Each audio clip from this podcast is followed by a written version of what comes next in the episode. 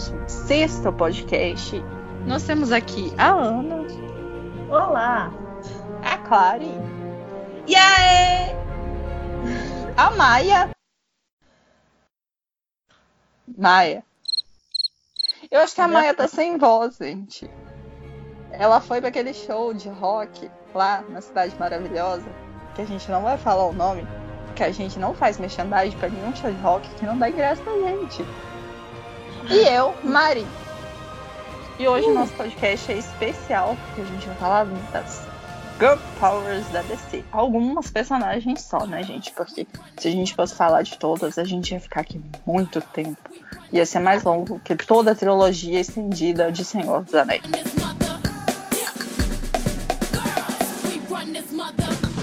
Bora começar? Bora. Só de falar dessa mulherada da porra aí. Cara, eu só sei que a DC tem as melhores personagens femininas. Tudo Girl Power. Tudo. Cara, as melhores vilãs, melhores heroínas, anti-heroínas, são as melhores, cara. Não tem, não tem, não tem, não tem. São as melhores. Eu acho assim, eu acho uma coisa bem interessante, porque é, elas, elas transmitem tantos valores femininos, e a maioria delas foram escritas por homens, desenhadas por homens, mas nem por isso elas deixam de, ser, de, de transmitir tanto, tantos valores, entende? Principalmente a Mulher Maravilha, né? Que a foi embaixadora. Todas elas foi a primeira, a pioneira. É a Mulher Maravilha, gente. Não tem nem o que, o que ser falado. Até a própria história do criador da Mulher Maravilha vem muito de desmistificar é, preceitos da época, pré, preconceitos da época que se tinha e assim, também trata-se de uma descoberta de novos horizontes para a sociedade da época. Mulher Maravilha foi muito revolucionário, muito à frente de seu tempo. Você chegou a ver o filme do, uh -huh. do criador? Vi sim. Eu achei interessante é... também. Mas é interessante porque, vê, no época que estava é, os quadrinhos começaram a ganhar fama e caiu no gosto do público e todo mundo consumir, todo mundo queria ler. Assim, chegar uma personagem que poderia estar assim, lado a lado com o Superman, confrontar ele até é muito importante para a história dos quadrinhos. Então não tem como falar de Girl Power e não pensar diretamente na Mulher Maravilha. Ela é o que mais representa, ela engloba tudo isso. Concordo, concordo plenamente. Isso mesmo. E assim, é, esses valores ela passa é, no decorrer das histórias que ela é bem diferente dos outros dois personagens masculinos da Trindade. Tipo assim, é, ela não vê problema de, em alguns arcos né, de matar alguém, porque ela é uma guerreira amazona. E ela não vê problema de matar desde que haja motivo para isso, entende? Diferente do Batman, que não. Aí que entra o laço da verdade. Exatamente. Ela foi abençoada pelos deuses. Bicho, eu lembrei agora da, de um HQ, eu não lembro qual foi, mas a Mulher Maravilha falando com o Batman. Aí ela, o Batman dizendo, ah não, mas é, não sei o que, não sei o que, você mata bandidos. Aí ela, aí ela disse que ela só mata é, as pessoas, enfim, eu não sei explicar, mas é uma fala muito interessante que tem de um HQ dela. Que ela diz que com o laço da verdade tem como ela saber quem são os inocentes e quem são os culpados. Por isso que a lista de inimigos dela não é tão grande quanto a do Batman e a do Superman. Isso pra mim foi um tapa na cara do Bruce Wayne. Tapa na cara da sociedade. Exatamente, tapa na cara da sociedade. A gente admira muito como que eles a construção do, do personagem da, da Mulher Maravilha, né? Essa questão dos valores, o carisma que, que ela transmite, né? Ela é uma personagem muito carismática. Ela é uma, uma guerreira amazona, é, mas ao mesmo tempo que ela é uma guerreira amazona, que ela é meia, digamos assim, ogra, né? Para não ter muito contato, né? Apesar dela ser super inteligente, né? Mas assim, ela, ela é inocente, não, não é ogra, se ogra, mas é inocente, né? Mas além disso, ela passa um carisma muito grande, né? Ela é carismática, apesar de tudo. Não, eu queria falar o seguinte, que ela ela tem a bênção de vários deuses do, do Olimpo, né? E cada um deles confia a ela várias habilidades, né? Então eu acho que essa parte de crença também religiosa dela com os deuses gregos tem, faz uma diferença. Porque isso não é muito usado, nem, nem mesmo dentro da DC, essa parte ligada de um herói ligado diretamente a Deus, entendeu? Essa questão da mitologia, né? Isso. Isso. É, então, isso deixa ainda mais interessante a história dela, porque é um contato direto, é uma relação. Ela é praticamente, aliás, agora ela é a deusa da guerra, gente. Então, é uma deusa na Trindade. Se parar pra pensar é, e for analisar desse ponto de vista, ela é mais poderosa que o Superman. Eu acho que é desnecessário comparar, tipo assim, ela com o Superman. Porque até a Supergirl é mais poderosa que. né? Bom ponto, bom ponto. Mas assim, para colocar em balança e para desmistificar que as, as crianças consideram o Superman senhor da força extrema e poderosa e ninguém derrota ele. Temos aí a verdade. Alien versus Deus. A gente sabe no, no que, que esse embate acaba.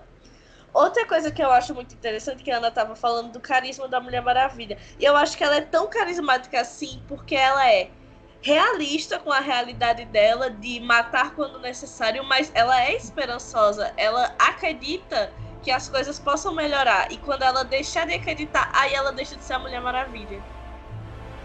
Eu acho assim que se você comparar ela direto com a parte mais sombria da Trindade, que é o Bruce, ela, ela, ela acredita mais nas pessoas, ela estimula o bem, enquanto ele tenta é, conter mal, digamos assim, vamos pôr essa, essa coisa, que ele, ele procura fazer medo nas pessoas, né?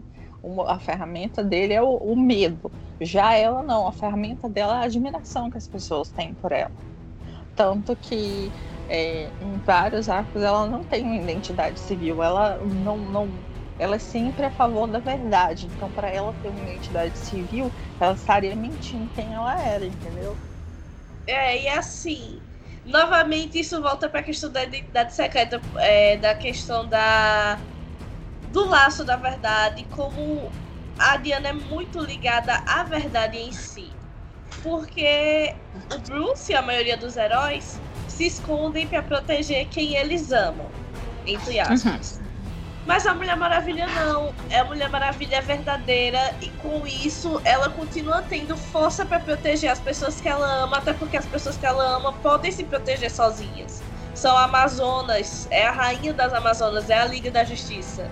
Então não, não há realmente um motivo muito bom para ela estabelecer uma identidade secreta, visto que todo mundo já sabe quem é a Mulher Maravilha, para que, que ela veio e ela é. Eu esqueci agora a palavra. É embaixadora, né? Que fala, acho que é embaixadora de Temícera na ONU.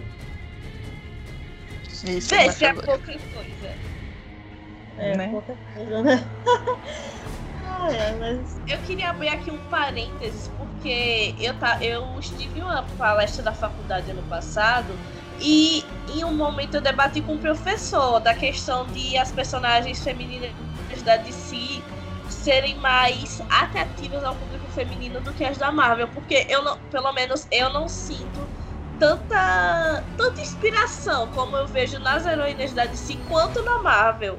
Eu não sei como funciona isso. Ele tentou me jogar Electra. Gosto muito da Tempestade. Gosto muito da Jean Grey. Os mutantes é a, a parte que me interessa bastante. Mas assim, Electra, a Mary Jane.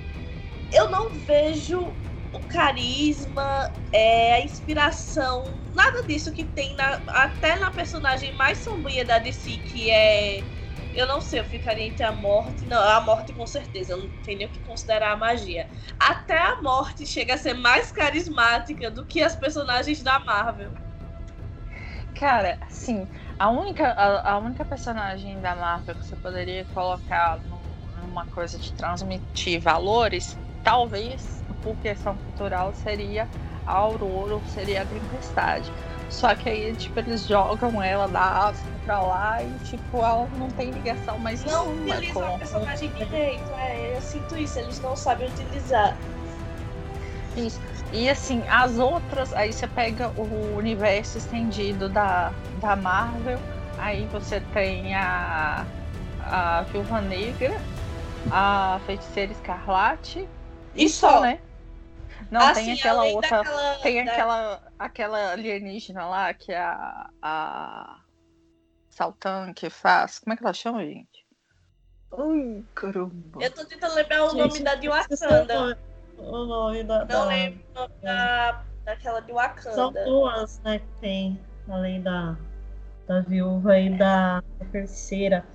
Gente, fazem parte do Guardiões da Galáxia. Esqueci o nome do. Isso, uma, uma chama nebulosa. Gamora, isso. Ah, é. A Gamora é nebulosa. Gamora é tipo assim, a primeira a aparecer foi a, a Viúva Negra. Que porra de valor que ela tem pra transmitir, cara? Sinceramente, a Viúva Negra ela foi mal aproveitada no, no cinema e é mal aproveitada nas HQs. Porque assim, eu tenho pra mim que toda personagem feminina tem potencial, depende de como você vai usar ela. Sim. Todo personagem de HQ tem potencial, na verdade. O que estraga é a editora. A viúva, eu vejo assim, eles utilizaram ela muito de forma sexual no cinema. Sim eles exploraram muito essa parte, eles não, exploraram outras possibilidades com ela. Peraí que agora eu me revoltei. Porque a é dona e tal, e não sei o que, daí se ficaram nessa, né? Peraí que a Clary se revoltou. Eu, eu, me revoltei, gente, porque eu lembrei da cena dos Vingadores que eles ah. jogam todas as personagens femininas em um único frame e aí depois vem querer me dizer que aquilo dali é representatividade, não tem uma ah, construção, não tem uma história, não tem um enredo, não tem nada, porque acha que aquilo é uma cena vazia. Total, total, total, E o pessoal total, passa total, pano e diz que tá certo, que tá lindo e aplaude. Bando de robô. Tá, gente, vamos voltar pra descer. É, vamos voltar pra não, descer. O... É que na hora que eu vi aquilo, eu comecei a dar risada, eu falei, cara, isso é representatividade que eles estão trazendo pro cinema? Não, então tá, né? Não, vamos voltar pra descer, porque se a gente começar a falar mal da Marvel, a gente vai ficar aqui o resto da noite, o resto do podcast falando mal da Marvel. Vamos fazer um só de. Vamos fazer um depois só de falar mal da Marvel. Boa, boa, boa. Vamos a gente vai chamar assim. das pessoas. Não, e esse aí eu apoio um Bent. Eu sou a favor da gente colocar o nome dele de Nós Amamos a Marvel? Sim! Sim! Tá, é, Supergirl agora? Supergirl Vai que é tua, Mary. Ai, gente, eu fico até sem jeito de falar. Não, assim, a Supergirl, ela durante muito tempo, todo mundo viu ela como uma sombra ou uma versão feminina só do primo dela. E eu acho isso uma puta sacanagem danada. Deixa eu te revoltar eu acho... um pouquinho. Hoje viraram pra mim e perguntaram se ela era filha do Superman. a cara que ela tá fazendo. Eu também particularmente odeio aquela, aquela versão da HQ em que ela tenta obrigar o Cal a se casar com ela. Eu particularmente odeio. Prossiga. Tipo assim, ela, ela, ela tem um, uma história diferente do primo dela com relação ao planeta dela. Porque ele não conheceu o planeta, ela conheceu, ela viveu lá. É, algumas histórias ela já estava escolhida para participar da guilda científica, né? Como a família dela era e de repente colocam ela na, na cápsula e ela tem que cuidar do primo bebê dela. E quando ela toma consciência de novo, ele já tá grande. Ele não precisa mais dela. Ela precisa dele. E o que, que o filho de uma abençoada mãe faz? Deixa ela outros cuidar. É isso aí, obrigado, primo. Amável você. Amável. né? Dá mandar um cartãozinho de Natal e só. Filho do ano. Não gosto. Os valores da, da, da Supergirl, ela são bem parecidos um pouco com a da, da Mulher Maravilha, só que ainda não tem essa coisa de, de representar tanta a verdade, né? Porque ela precisa se esconder. Ah, porque o primo dela ensinou ela a, a se esconder. E até porque ela nem nasceu nesse planeta, né? Ah, o fato dela, dela existir, é, tipo assim, se alguém descobrisse que ela era de outro planeta, imagina o pânico, né? Alienígenas estão entre nós. Apesar da gente saber que tem muita alienígena no DC, né? Muitas. Lindezas. Muitos. Muitos, muitos, muitos, muitos, muitos. Inclusive, Estelar tá dando sonho de Titãs, né? Nossa, caramba, cara! Eu ainda não. Você viu o episódio passado de Titãs, o 5? Não, não assisti o 5. Mas eu já vi spoiler. Parece que esse episódio é literalmente girl power. Tipo assim, os caras estão lá Ah, se isso. lascando e chegam umas mulheres e arrasam. Você vê Estelar. Eita. Eu gosto bastante da história da Estela também. É, ela, ela era princesa e a irmã dela tinha inveja dela. A irmã dela não tinha os poderes. A irmã dela trama contra ela. E ela acaba aqui, na Terra. É impressionante como todo mundo acaba na Terra. né? A, a Estelar, sei lá, ela, ela vem de um lugar que pra gente parece ser bem hostil, né? E ela é um doce, um doce de pessoa, gente. E o planeta dela muito, muito diferente, né, do nosso. Parece bem hostil. Uhum, tem a Estrela Negra, né? No, no, na série Titãs já, já citaram ela. Mencionou ela. Inclusive, é, inclusive a Estela, a, a Corey, é, em Titãs, ela eleva a enésima potência o, o conceito de despachar o ex. Ela Exatamente. literalmente enfia Mano. ele dentro da nave dela Eu e vou- vai. Sai daqui, sai do vai- planeta. Vai, vai, vai. Só vai, só vai, só vai, só vai. Ótima maneira de dispensar isso. Amém. Nossa, perfeito. Vamos Ninguém aderir, mais. meninas. Aderir. Vamos tá? aderir. Vamos aderir. Aderindo o método Corey de dispensar ele. É, e a, na série também tem a Rachel, né? A Ravena. A Ravena é um Ravena. doce naquela série, gente. Sim. Sim. Ela é um A. Vera tá, tá muito lindinha, tá muito meiguinha. Tô até sentindo um pouquinho de falta, só que não tá me fazendo tanto. Sim, sabe aquela coisa de, de incomodar, mas eu tô sentindo um pouquinho de falta da Ravel meio gótica, assim. Sabe que ela tá muito. Eu, eu acho que ainda vai ter, porque ela, ele- ela achou que ela eliminou o pai dela. Então agora ela tá vendo que o mal que existe dentro dela existe realmente dentro dela. Então ela vai precisar conter isso e ela vai conter em algum momento, eu acho que ela vai entender que as emoções dela, a demonstração das emoções dela que fazem esse descontrole. Então ela Eu vai não sei como é que eles vão incluir isso, mas eu gostaria de ver, tipo, um pouquinho a, a Ravena em Azara. Tipo, sei lá, no final da segunda temporada, passa um tempo, ela tá em Azara, cada um fazendo uma coisa, como se os jovens titãs estivessem meio que. Os titãs estivessem meio que desligados por um tempo. Aí na terceira temporada vem com um embate completamente novo e eles vão ter que se reunir novamente. Seria um gancho muito bom pra incluir o Cyborg na equipe. Por favor, Cyborg na equipe, noites de pizza e buia, buia. Buia! E Buia, a buia, musiquinha, queremos gente? bu- Noite vai, a noite Ah. vai. Waffles, waffles, waffles, waffles, waffles, waffles. Eu tentei fazer de waffles Noite hoje com minha mãe e ela não quis. Eu tava fazendo uma rosca lá na, na cozinha, aí eu tô com a minha mãe assim, eu vou falar quero e você diz waffles. Aí Eu falei com ela, quero. Ela, waffles. Aí eu, quero. Aí ela, waffles. Aí eu, quero. Ela, você tá querendo me zoar? é isso?" Ela não entendeu. O meu sobrinho, ele tá acompanhando agora. A gente tem que fazer um podcast especial só sobre Titãs Go. Porque aquela série é muito linda, ela merece um E podcast. crianças E merece.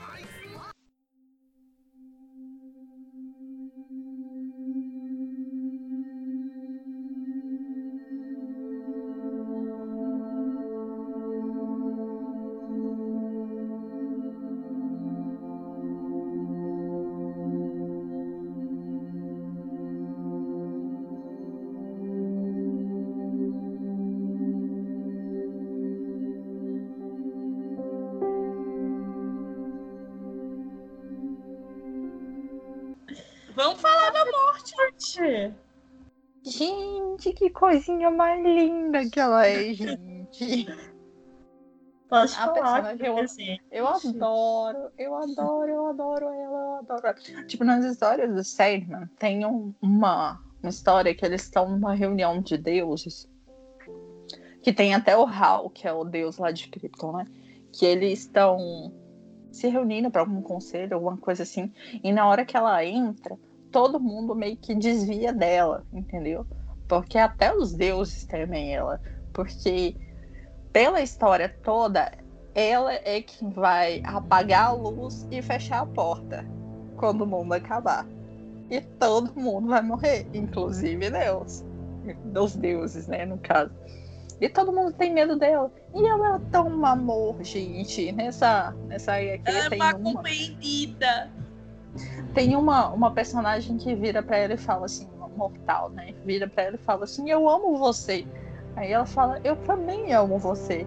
Aí a mortal vira e fala, mas você ama todo mundo. Ela, é, eu amo todo mundo. Ela é um amor. Ela é um amor, gente, eu adoro ela. Me visitar que é bom nada. Eita, Tá, piada pesada. isso não foi uma piada pesada, isso foi um pedido de socorro. Olha, ou o setembro amarelo acabou, mas você sempre pode falar. É, pessoal, setembro amarelo acabou, mas a campanha continua todos os meses do ano, viu? Todos não faça dias. que nem a tia Clary. No caso eu. Não façam. Tá, isso, não façam. Pe- Pensem na, na frase da Jéssica Cruz. Pense na frase da Jéssica Cruz, que é a seguinte: todo dia, de alguma forma, eu estou melhorando.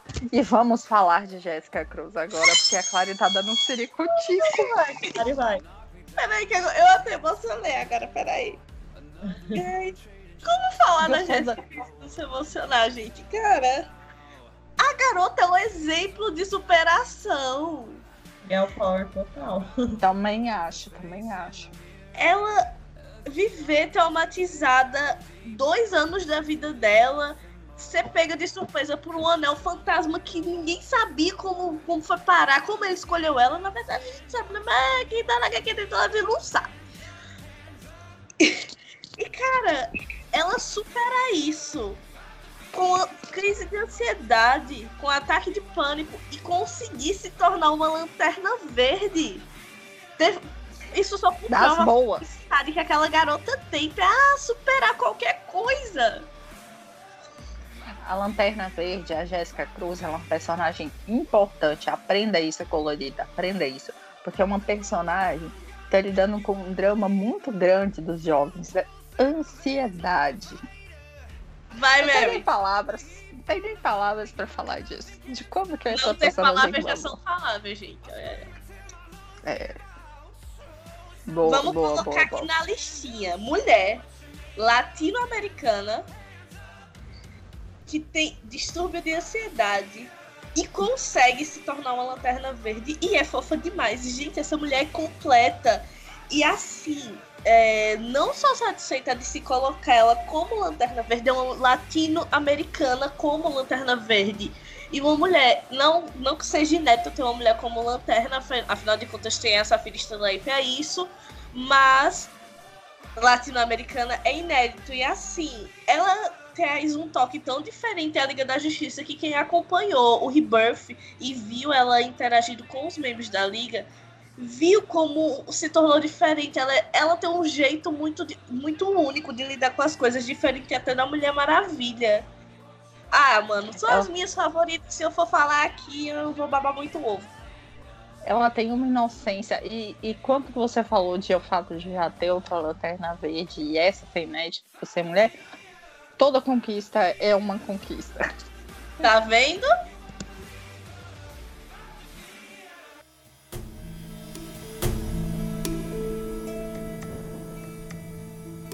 Zatanna.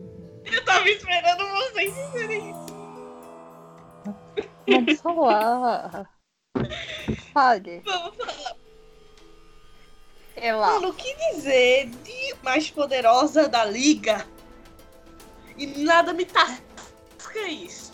Eu tenho pra mim que aquela mulher é o último recurso da liga, porque quando chamarem ela, a situação tá preta, a coisa tá feia. Mas assim, gente, é complicado falar da Zatanna porque porque ela não gosta de usar os poderes. Aliás, não é nem que ela não goste. É que ela não se sente bem usando os poderes. Porque assim, a Zatanna ela tenta muito puxar pro lado da magia do bem. Só que a magia dela não tem controle. É quase como a da Ravena, só que a da Ravena é mais uá, do que a da Zatanna. E assim, quando ela usa a grande parte do seu poder, como a gente viu em Liga da Justiça Sombria na animação, isso, provavelmente vocês assistiram, ela fica naquele estado de recuperação. Ela fica naquele estado de recuperação e assim, ela só é chamada quando muito, muito, muito, muito necessário. Ela, ela é bastante criticada por, de todos da liga, ela ser a que mais tem uma vida exposta, assim, vamos dizer, por causa dos shows e porque ela tá sempre vendendo produto para público, papapá. Mas aquilo dali é o jeito dela manter a cabeça dela fincada no chão, é manter a realidade. Porque imagina, você pode manipular o espaço e o tempo no piscar de olhos você tá exatamente onde e quando você quiser. Isso mexe com a cabeça de qualquer um. E pra Zatanna não enlouquecer com esse poder, ela prefere continuar no mundo de showbiz, nos palcos, porque isso era uma coisa que o pai dela fazia é, e ele gostava e ela gostava. E assim, ela é muito protetora com o mundo, é, com o, esqueci até agora, o plano alternativo, tanto quanto o nosso plano, ela se esforça muito para manter em equilíbrio ela é preocupada com os dois lados. Tanto é que vocês já leram a HQ da Zatanna, as HQ solo, as 16? Não. Já. Eu não. Ana tem que ler, senão a gente corta a relação aqui agora. Ai, meu Deus, eu vou procurar então. Ela. Vá procurar, tem no site da Dark Side. Ela é a única, assim, pelo menos da que convive ali em São Francisco, que pode ver tanto as pessoas, do, os seres do plano alternativo, quanto nós. E ela tem, faz o máximo para conseguir manter o equilíbrio. Tanto é que a primeira missão dela é chamada justamente para tentar acertar o equilíbrio com o irmão Noite. E assim, ela é muito mais de resolver no diálogo. A Zatanna é muito sábia, ela usa muito da inteligência para conseguir resolver os problemas antes de ter que apelar para magia. Tanto é que ela só que nem na, na animação Liga da Justiça Sombria, ela só apelou pra magia quando ela viu que não ia ter nem como pronunciar palavras, então ela precisou apelar pra magia. Mas é uma coisa que é assim, ela dificilmente usa, apesar de que eu acho isso desculpa para deixarem ela subestimada. Ah, ela, ela faz parte. Ela faz parte, né, de uma, de uma espécie diferente, né? Homos mágicos né? E ela, é, e ela, como pai dela, começou com isso, com, com show, né? Então, tipo, eu acho ridículo essa, essa, essa crítica de, de exposição dela, porque ela é uma menina grandinha. Ela consegue se virar muito bem se ela tem algum problema por isso. E nós sabemos que ela consegue muito bem, né? Eu adoro a Zatara, eu adoro a Z.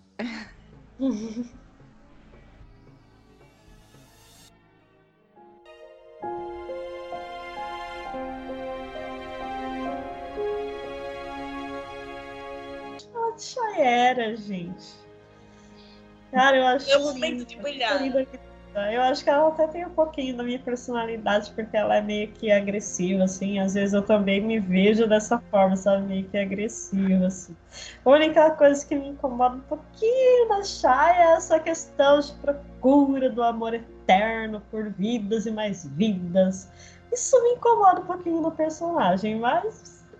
Mas eu amo Shayera, cara. Eu tenho um conselho muito grande pra Shayera, que é viva uma vida de cada vez. Isso. Gente, tantos boys por aí, né? Ela tem que ficar atrás de um. Pelo amor de Deus. Não, acha, ela, ela, vai, ela vai entender que se tá dando tudo errado em tantas idas, esse boy é lixo. Ela tem que se desapegar, entendeu? Ela tem que aprender com a Corey de, de colocar na espaçonave, despachar. Isso, muito boa pra isso, que é pegue e não se apegue. Vamos fazer um. Vamos estabelecer aqui um curso da Corey para todas as personagens da DC. Pegue e não se apegue. Acabou. Hum. Uma noite só e pronto. Exatamente. Segundo encontro, talvez. Terceiro, não. Você assistiu o episódio, claro? Titãs? Gente, eu não tô acompanhando a segunda temporada dos Titãs ainda. Sim, Ela tá acreditando na nossa palavra. porque parece que você assistiu. É porque ela acredita muito na gente. Confio em você, confio no potencial de você. mesmo. Eu gosto da força de vontade que a Shaera tem, entende? Apesar dessa. Muito guerreira, né? Apesar dessa história toda de, de sempre reencarnação. E ai meu Deus, eu já teria eu já teria sentado num canto e chorado com esse Vandal Savage. Meu Deus, que diabo! Não dá, Não, mas cara, já teria... isso, me achar era, porque pensa. Toda vez que você morre, você volta pra cá e nunca melhora. Tá sempre pior a situação, sempre pior ainda. Eu tentava chorar, que nem a Mary falou. É... Eu só... de novo na próxima reencarnação, tchau. Hashtag senta e chora. Ah, gente, mas ela tem. Mas ela tem um espírito aí guerreiro que só Shai mesmo pra ter, né? Pra aguentar tudo isso, só Shai era, né? Porque não combinava, o negócio não é fácil, não. Exatamente, por isso que eu admiro, tá? Essa garra dela e aquela clava. Aquela clava, ela Ai, tem. Aquela clava, gente, que saudade daquela clava. Mata mais Nada demais, nada demais. Nossa senhora. Nossa senhora. Eu queria falar uma coisa da, que envolve a Shayera também. Que é a Mulher Maravilha, caramba, na animação da Liga da Justiça, quando a roleta começa a controlar elas para elas brigarem entre si e tal. Aí tem a Canário, tem nada mais nada menos que a Helena. E de repente elas vão enfrentar o desafio final a Mulher Maravilha. Caraca, velho. Todo mundo gelou ali. Aí alguém perguntou assim, e agora? O que, que a gente faz? Aí eu respondeu, a gente não tenta não morrer. não morrer, exatamente, porque as duas ali é porrada, né? É porrada. Uma guerreira amazônia, uma tanagariana. Outro traço da personalidade dela que eu adoro assim é o sarcasmo escancarado dela, porque vê, a, as personagens têm assim esse, esse humor mais ácido, essa questão de fazer piada no momento certo, a piada certa no momento certo, mas assim, na hora errada. Com a Shaera não, com a Shaera tudo é momento certo, tudo é hora certa. E assim, ela é dane-se pra vida. E eu adoro isso na personagem. Sei lá, é muito, muito descontraído. É, é muito próximo do público que ela. do público dela, que, por exemplo, a Ana. Ana. Ana é Ana, né? Tem os seus traços de Chayera. E assim, as piadas dela, aquela piada com o Wally. Com Flash, o, nossa. É, as namoradas dele foi muito boa. E assim, é muito assertivo o que ela fala. Por isso Poucas que pessoas falam assim. Cara, eu lembrei de uma que ela pega e fala pra, pra Diana. Não sei o que, que, que, que elas estavam falando? Estavam fazendo uma crítica aos homens, e daí a. a era sobre o Batman, era sobre o Bruce. Eu não sei, cara, eu não me recordo, que faz tempo que eu assisti a animação. Daí ela pega e fala pra, pra Diana: é, Não critique antes de conhecer um princesa. É, no, no inglês ficou, ficou uma coisa tipo assim: não bata antes de experimentar.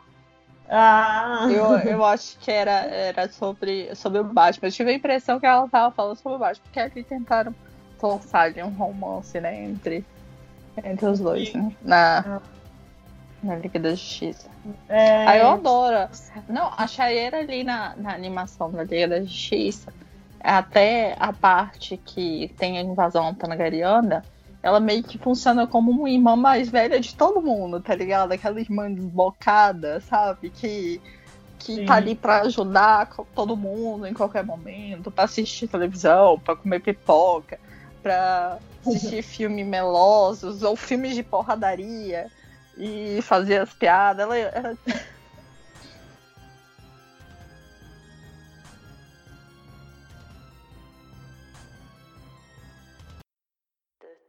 Vamos lá, de Helena. Helena Bertinelli. Vulga caçadora.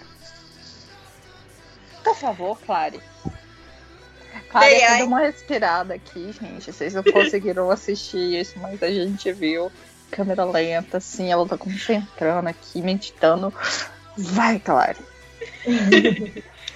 Bom, gente, Helena Bertinelli ela assumiu a identidade de caçadora depois de, de certa forma, uma série de traumas, porque não foi só o desastre na família que fez ela se tornar assim, mas para início de conversa, é, na, durante a infância dela, todos os Bertinellis foram assassinados.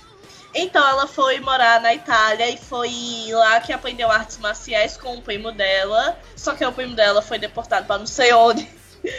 deportado para país, beleza. Ele, na verdade, ele foi preso. E ela foi pra faculdade. E lá ela começou a estudar sobre a, ma a máfia e papapá. Quando ela voltou pra Gotham, ela foi pra uma festa dos tios dela, que por acaso eram chefões da máfia. E ela viu o Batman chegar lá e descer o cacete todo mundo. Aí, na figura do Batman, ela tinha 16 anos na época. E se inspirou a se tornar a caçadora foi até como ela se rebatizou. Ela foi de fato até a igreja, é, utilizou água lá, água benta, né? Eu acho, eu não sei, eu sou católica falsa. Eu sou católica água fake. Benta. Aí ela se rebatizou como caçadora.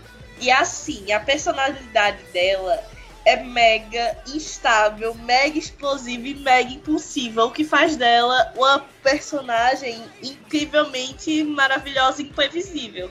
Porque assim, nem o Batman conseguia controlar o que ela fazia em Gotham, porque ela sempre trabalhou muito de acordo com o que ela acreditava, com as convicções de católica dela e com as convicções de uma pessoa que é, era da máfia, é, tinha família da máfia, tecnicamente ela era também da máfia, mas ela odiava a máfia. Então chegou a um determinado ponto que para ela conseguir acabar com aquilo dali, ela teve que assumir o comando daquilo ali. E ela chegou a comandar por curto período de tempo a máfia. Muito pequenininho mesmo. Mas de fato ela comandou. E assim, ali ela conseguiu manter o controle de tudo com a ajuda da Batgirl e da Canário. Naquela época ela já estava no grupo das aves de rapina. E assim, é uma personagem que demonstra muita força, ao mesmo tempo que ela é impossível e imprevisível, ela também se preocupa com as pessoas que ela considera amigas dela. Como, por exemplo, na animação da Liga da Justiça Sem Limites, ela foi até a Canário Negro porque estava considerando que ela estava um pouco estranha e realmente estava, ela estava sob controle da roleta, como a gente já sabe, aquele episódio maravilhoso das personagens femininas umas contra as outras. Aí, enfim, outro traço da, da personalidade dela bastante interessante é a questão que ela é completamente desvairada e dane-se o mundo. Ela tira pra tudo quanto é lado. Ela ficou com um cara que foi, é, queria ficar com ela em troca de informação, com o Dick. Boatos, até que tem um HQ que, é, que ela tá envolvida numa homenagem com o Lanterna Verde, com o Hal Jordan e a Lady Falcão Negro porém eu nunca consegui achar essa HQ pra ler, porém queria. Se alguém achar, manda o link pra mim, por favor. Deve estar tá nos hentai, deve estar tá no hentai, maior 18 anos. Ei, eu não, eu não falei que era para esses fins, eu não, não especifiquei os fins, eu quero ler HQ por puramente pesquisa da personagem. Pesquisa científica da gente. Pesquisa é pro meu TCC, gente. É pro meu TCC. Meu cachorro pediu link. eu gosto dessa, dessa diversidade que a caçadora, a Helena, tem. Se eu fosse uma pessoa muito pau no cu, eu diria resiliência, mas eu me recuso a usar essa palavra para descrever uma pessoa, que eu já disse por que resiliência é uma palavra usada para descrever o meio ambiente. Se você cortar os pés da pessoa, não brota a pessoa a partir dos pés, que isso fique bem claro. A pessoa não tem capacidade de se regenerar. Ok, ponto. Mas essa superação que a Helena tem, porque ela foi violentada também, né? Em várias, várias alguns arcos ela foi violentada. Ela fala que a mãe dela também tinha sido violentada, como se aquilo fosse uma coisa normal, como se aquilo acontecesse. Mas ao mesmo tempo ela, ela tenta tanto proteger outras pessoas, proteger que isso não aconteça. E ela faz parte da Bate-Família, querendo ou não. Eu considero ela parte da Bate-Família. Também considero. E ela, e ela, ela, ela supera tudo isso, entendeu? E eu gosto bastante essa força de superação que a Helena tem. Ela é uma das personagens que mais, mais passou situações. É, situações assim, horríveis que são passíveis de acontecer no nosso mundo real, entendeu? É, porque, por exemplo, a Supergirl, o planeta dela explodiu, entendeu? A, a, a Estelar, o, a, o planeta dela é meio barra pesada, entendeu? A, a tem um problema de reencarnação. Mas a, a Helena não. Tudo que aconteceu com ela é possível de acontecer com, com as pessoas. Deus o livre que aconteça tudo aquilo com alguém, né? Ou que nada disso, tomara que nada disso pudesse não acontecer com nenhuma pessoa.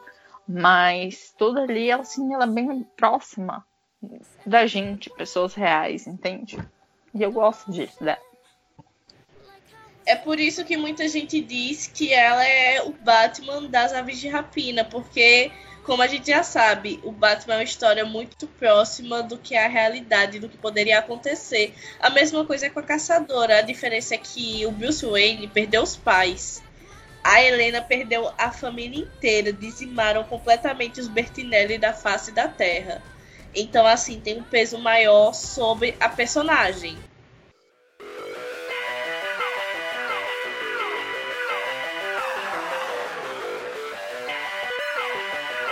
Vamos falar de Canário.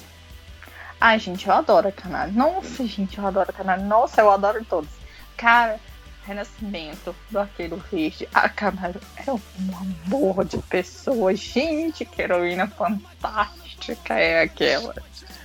Não, pausa pra dizer que o uniforme dela no Rebirth tá incrível. Pelo menos eu gostei muito. Aquela ah, coisa ah, meio falar... banda rock and roll ficou muito sei lá, combinou muito com a personagem e com a realidade dela. Ela traz. Ela, ela tem um conjunto de harmonia tão grande com o Arqueiro Verde, mas ela existe sem ele, entende? Eu acho isso muito legal. Ela funciona bem com, em qualquer equipe. Ela ela tem aquela história, né? Que o pai dela era da, da polícia, mas ela foi a primeiro canalha, porque a gente tá falando da Diná, né? E, e, tipo assim, ela tem esses valores já nela e ela não tem problema nenhum de, de usar os poderes dela, os outros superpoderes. Sozinha, lindinha e docinha.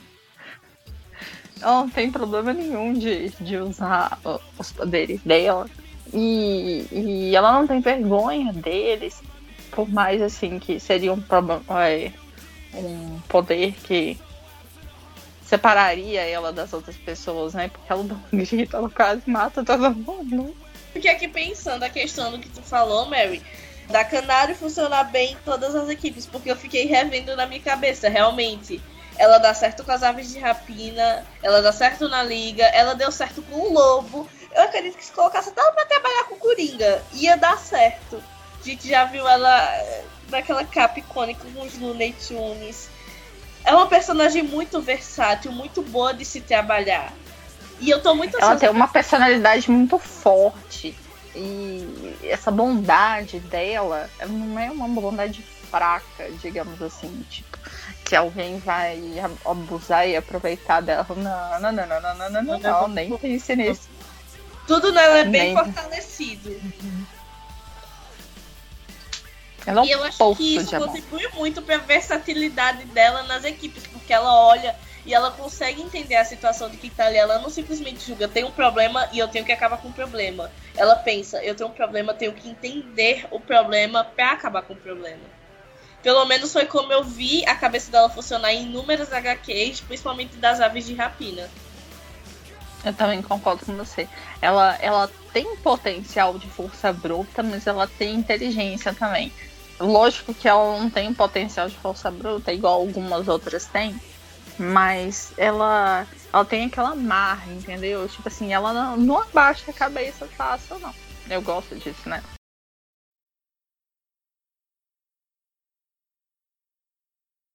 Vamos falar da Batmoleca. Um minuto de silêncio em homenagem a Maia que está em um festival que eu não vou citar o nome porque eu não ganhei gás pra ir. A Batgirl, eu. Tipo assim, a Bárbara Gordon. O que dizer da Bárbara Gordon? Ela é rápida, Subestimada, porém, uma das vigilantes mais incríveis de Gotham.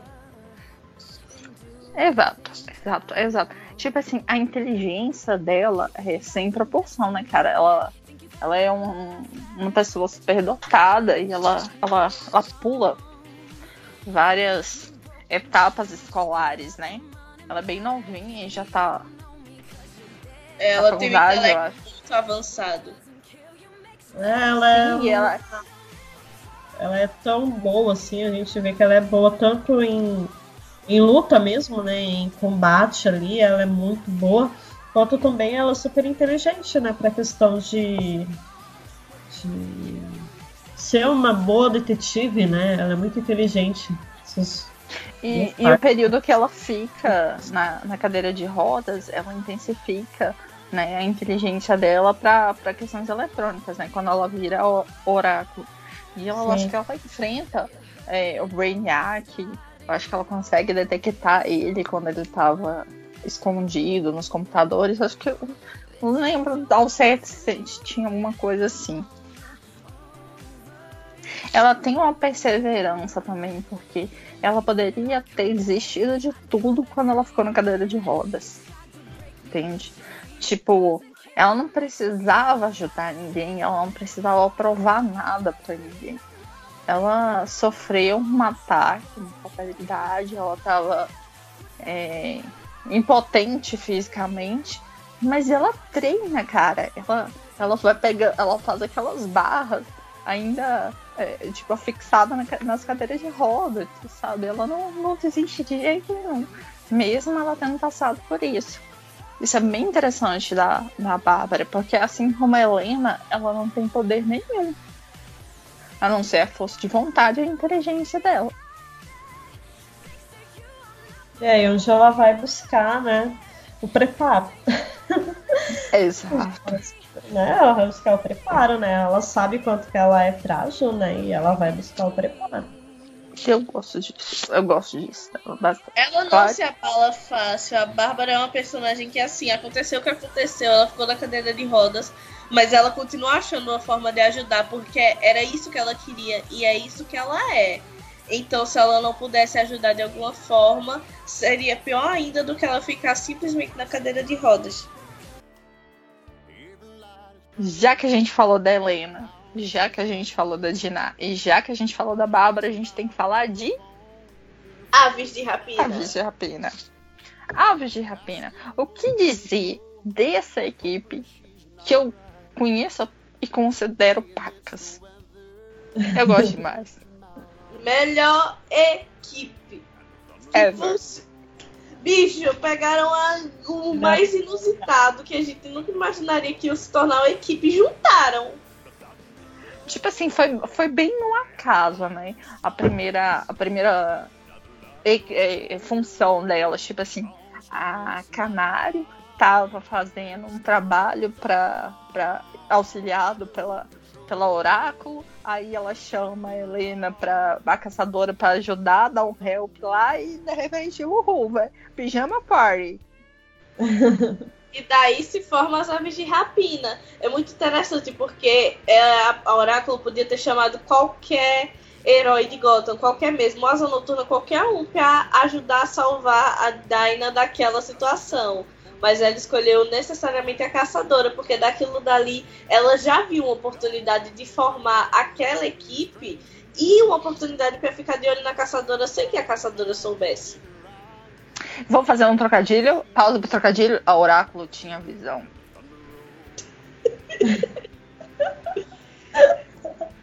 Alguém tem que cortar o açúcar da Mary. Tá ela não vai mais consumir açúcar, tá proibida. Oh shit! Essa equipe, ela, ela tem variações, né?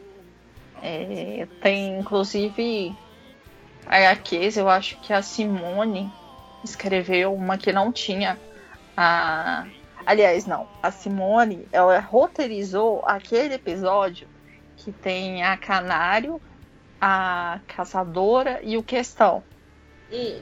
Ela que Aqui, fez. Ó, ó, não sei o quê.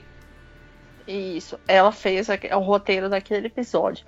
Ela ia usar a Batgirl, mas eu não lembro por que ela não pôde usar. Sei se era direitos autorais que a animação não tinha para, mas eu sei que ó, alguma coisa aconteceu que ela não pôde usar a, a Batgirl ali. Mas tipo assim, é, tem gente falando desse filme é, que não tem a Batgirl, tipo a nossa Batmoleca, né? Ainda bem que não tem Batgirl, ela fala. Mas existe sim. A, a equipe sem eu, a gente vai sentir falta. Se bem que a Cassandra é Batgirl. Não, mas tecnicamente a Cassandra até então ela tá como ponto-chave do filme. Eu acredito, eu tava até conversando com uma amiga sobre isso, que depois ela vai se encaixar juntamente com a Bárbara para que a Bárbara treine a Cassandra para ela se tornar de fato a Batgirl. Pelo menos é como funciona na cabeça de uma amiga minha e teoricamente da minha também. Eu acho assim, a, a, o filme inteiro eu não vejo problema nenhum em nada do que foi apresentado no, nos trailers. Meu único problema, entre aspas, que não é um problema, porque se fosse é dois trabalhos, um ter e o outro deixar de ter, que é a Cassandra falar. A Cassandra ela entra nesse nosso universo da, da DC, ela não fala. E ela, e ela tá muito maior, entende? Ela, ela entra muito mais jovem na, na, na família, na, na Bate-família, entende? Verdade. É, ela entra sem fala, porque ela tinha mapado uma pessoa e ela fica em choque por, por isso e ela não consegue falar. Então isso eu senti assim, eu fiquei tão esperançosa, tipo, vai ter caçando, vai ter caçando, vai ter caçando, vai ter... Ela não vai falar, vai ter caçando, vai ter caçando, ela não vai falar, aí trailer caçando falando. E eu, hum, mas tudo bem, né? É igual eu falei, dois trabalhos. Um ter problema com isso e outro deixar de ter, porque ninguém vai mudar por minha causa, né? Mas deveria, eu lembrei disso agora, realmente, eu não prestei atenção nisso no trailer. Ela falou, agora eu vou ficar pensando nisso. Pense nisso, fica chateado por mim. Ninguém da Warner vai desfazer as falas dela de colocar uma mãozinha fazendo sinais de livro. Inclusive, eu acho que seria muito mais representativo, tá? Não politicamente correto, mas eu acho que teria sido mais representar a personagem nas HQs se tivesse colocado isso. Mas. É, assim, não uma comunicação de fato em Líbias, mas ela tentar se comunicar através de gestos. Porque a Cassandra, ela fala muito pelo olhar, a personagem em si das HQs. Isso, e ela, e ela entende as pessoas sem elas precisarem falar perto dela também. Ela, ela tem essa, essa, essa percepção, né? E eu vou sentir falta disso. Mas é aquela história, às vezes não vai fazer diferença nenhuma, às vezes fica até melhor, né? Vamos ver, vamos esperar para ver. Dois, fevereiro de 2020 vem aí. Esse filme promete, né? E promete. Tá lindo. Não, eu tô gostando, viu? Saiu os logos da DC e da Warner com a Arlequina. Nossa, ficaram muito bonitinhos. Ficaram muito legais. E o fato dela ter tentar ali, eu não sei se vai ser de fato a independência dela do Coringa, eu acho isso bem interessante. Aleluia, amém, irmão.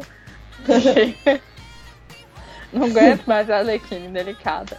A gente podia falar um pouquinho do trailer que saiu, né, gente? Porque a gente tinha falado do teaser no outro podcast.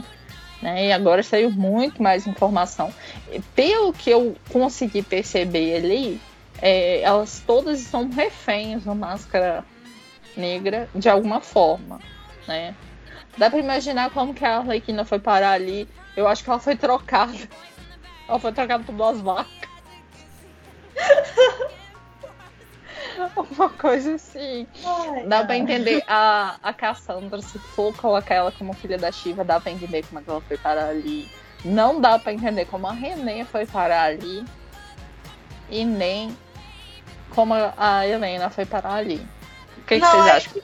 Na minha cabeça não funciona como se a René e a Helena tivessem reféns, mas assim, provavelmente a Helena com alguma. correndo atrás de alguma pista da máfia ela deve ter acabado se envolvendo com o Máscara Negra. E a René, não sei, talvez para tentar provar alguma coisa para a polícia ou para ela mesma, para o DPCG.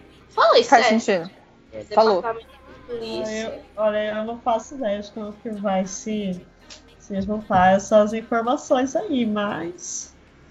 É porque assim, eu posso estar fazendo aqui umas teorias, mas igual no Coringa, tem teorias, mas muitas coisas elas concretizaram. Foram diferentes, ficaram melhores ainda, né? Pelo menos a minha visão. Eu acho que eu preciso ver o Coringa e a gente precisa fazer uma reuniãozinha para falar o que, que a gente achou do filme do Coringa.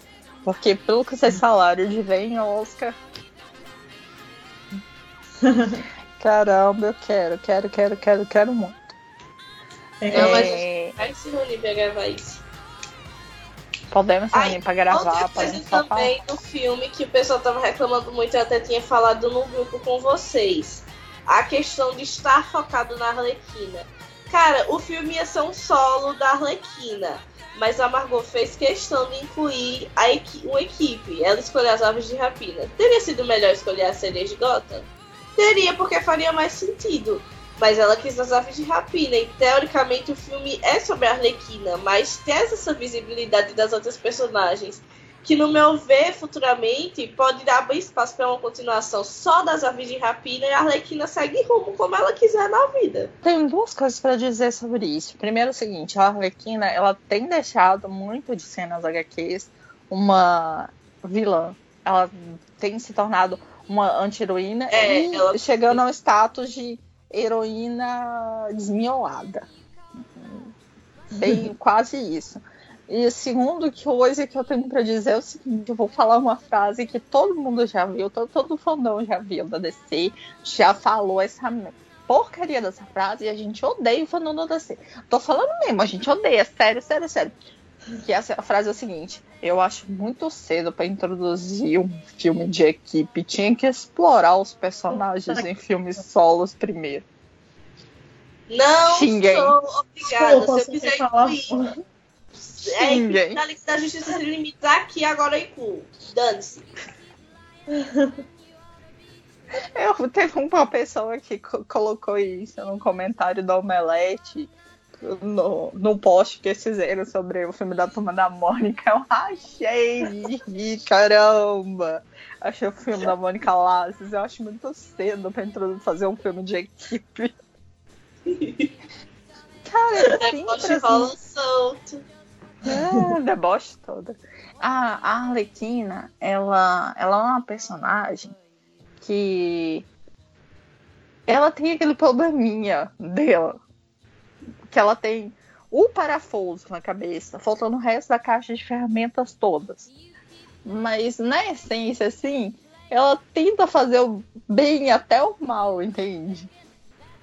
Até quando ela tá, tá, tá fazendo mal, ela, ela tenta fazer um mal bem, bem feito, sabe? Só que ela não consegue, nem isso. Eu, eu vejo ela muito, muito é, independente, assim, ela tem uma personalidade assim muito, sei lá, uma. Ah, eu quero. Hoje eu vou ser boa. Não, hoje eu quero fazer uma maldadezinha ali. Ela é muito assim. Né? É, ela faz que é propício pra ela, né? Vamos dizer assim. É, é isso. Não tem problema nenhum com isso, gente. Eu sou uma pessoa boa, eu quero ser boa hoje. Amanhã eu faço uma vilanice. É, tipo ah, assim, eu... pra ela não tem gente boa nem gente má, entende? Pra ela tá... é só gente. só gente. Eu, go eu gosto, assim, dessa característica dela, mas a gente vai fazer um podcast só sobre vilãs e vamos falar dela, sim, com toda certeza. Bom, gente, a gente falou de muitas heroínas aqui. Provavelmente vocês já conheciam a maioria, se não todas. Mas a gente acabou deixando de fora a Lady Falcão, a Lady Falcão Negro, a Batwoman, a Cassandra, a Safira Estrela, a Lois Lane e uma parte de outras heroínas que posteriormente a gente vai estar vai tá trazendo aqui para vocês em outros podcasts, tá bem? Então não se preocupem que elas vão aparecer por aqui. Não foram esquecidas lembradas e nunca esquecidas, né? A gente lembra de todas elas, a gente guarda no nosso coraçãozinho. Vamos falar muito delas ainda. A gente falou hoje só da, de algumas assim que a gente considera do lado assim do cantinho do peito, sabe, no coração, mas a gente vai falar das outras. Obrigado por ouvirem o nosso podcast, que é das Amazonas. Voltem sempre. E é isso. Beijos. Bom, gente, a gente falou de muitas heroínas aqui. Provavelmente vocês já conheciam a maioria, se não todas. Mas a gente acabou deixando de fora a Lady Falcão, a Lady Falcão Negro, a Batwoman, a Cassandra, a Safira Estrela, a Lois Lane e uma parte de outras heroínas que posteriormente a gente vai estar vai tá trazendo aqui para vocês em outros podcasts, tá bem? Então não se preocupem que elas vão aparecer por aqui. Não foram esquecidas. Lembradas e nunca esquecidas, né? A gente lembra de todas elas, a gente guarda no nosso coraçãozinho. Vamos falar muito delas ainda. A gente falou hoje só da, de algumas assim que a gente considera do lado assim, do cantinho do peito, sabe? No coração. Mas a gente vai falar das outras. Obrigado por ouvirem o nosso podcast, que é das Amazonas. Voltem sempre. E é isso. Beijos.